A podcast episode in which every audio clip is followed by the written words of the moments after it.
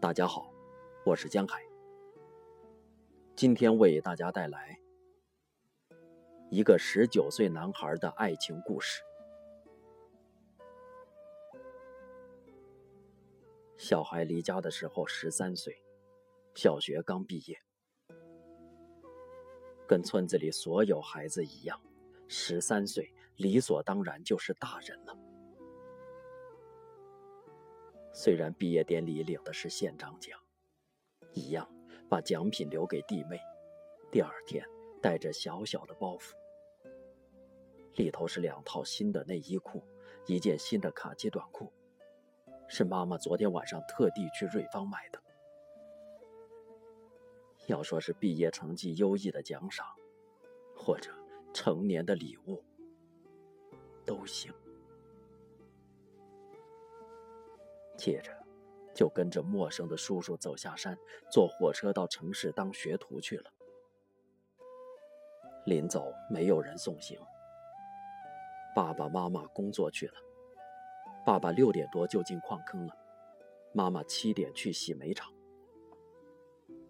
家里剩下弟弟妹妹，一个背一个，总共四个。小孩离家前跟弟妹说的最后一句话是：“字典要找一张纸包起来，不然书皮很快就会破掉，知道吗？”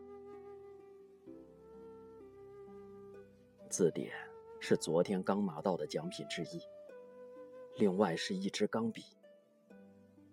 钢笔他带着，就别在白上衣的口袋上。此后几年，小孩用到钢笔的机会很少。前几年，每天几乎都是起早睡晚，每天像陀螺一样被老板、老板娘、老板的妈妈。老板的小孩以及大大小小的师傅们叫来叫去，骂来骂去，打来打去。当然，还有必须要做的工作，以及自己还要偷空学习如何操控工作机器。三年多之后，他生了师傅，才十七岁，却已经是家里真正的家长。因为一家人的生活所需最大的部分靠的几乎都是他的收入。九岁那年，他恋爱了，爱上工厂隔壁一个念北二女的女生。第一次要写情书的时候，发现当年那支县长钢笔的墨水管早已干涸，而且粘在一起，根本无法吸水。他买了圆子笔，用两个晚上打草稿，然后把信拿给女生。女生竟然回信了，说愿意和他交朋友，并且赞美他的字好看，信也写得好。女生不知道，他曾经得过好几次作文比赛以及书法比赛第一名。当然不知道，小学毕业时他拿的是县长奖。但，也就是那一年，他的右手被冲床压到，整个手掌只剩下一根大拇指。当天，冲床撞击以及剧痛的惨叫汇集而成的巨响，仿佛也成了他奋发飞扬的生命的紧急刹车声。之后，仿佛一切都停顿了。学了六年的技术，停了。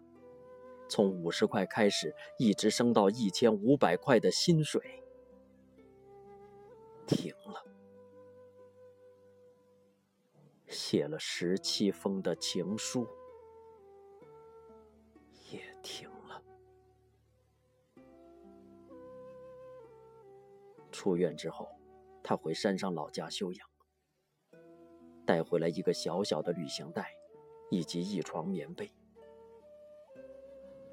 旅行袋里装的是内衣裤，以及几套外出服，以及十几封女孩给他的信。什么都停了。似乎连时间也停了。他每天重复看着女孩给他的信。妹妹问说。怎么再写信给人家呢？他说。我会再写呀。但总要等到我学会怎么用左手写字，而且写的跟用右手一样好看的时候。”女孩也许等不到他的信，或是其他原因，有一天竟然坐火车，然后又走了将近两个小时的山路来找他。女孩细致美好的模样，让村子里的妈妈惊讶到几乎反而成了客人。除了傻笑之外，不知如何应对。厨房里。妈妈煮着冬粉鸭蛋汤，要请女孩吃。孩子帮妈妈往灶里添煤，妈妈忽然一掩脸，温声哭了起来，断断续续地跟孩子说：“人家是好命的人，咱不要害人家。”孩子说：“我知道。”那天黄昏之前，孩子陪女孩下山去搭火车，从此就没再回来了。曾经在山路上遇到他们的人说，两个人走得很慢，好像很舍不得把路一下子就走完的样子。女孩回家了。男孩四天后才被人家找到。他在离山路稍远的杂木林里，用树藤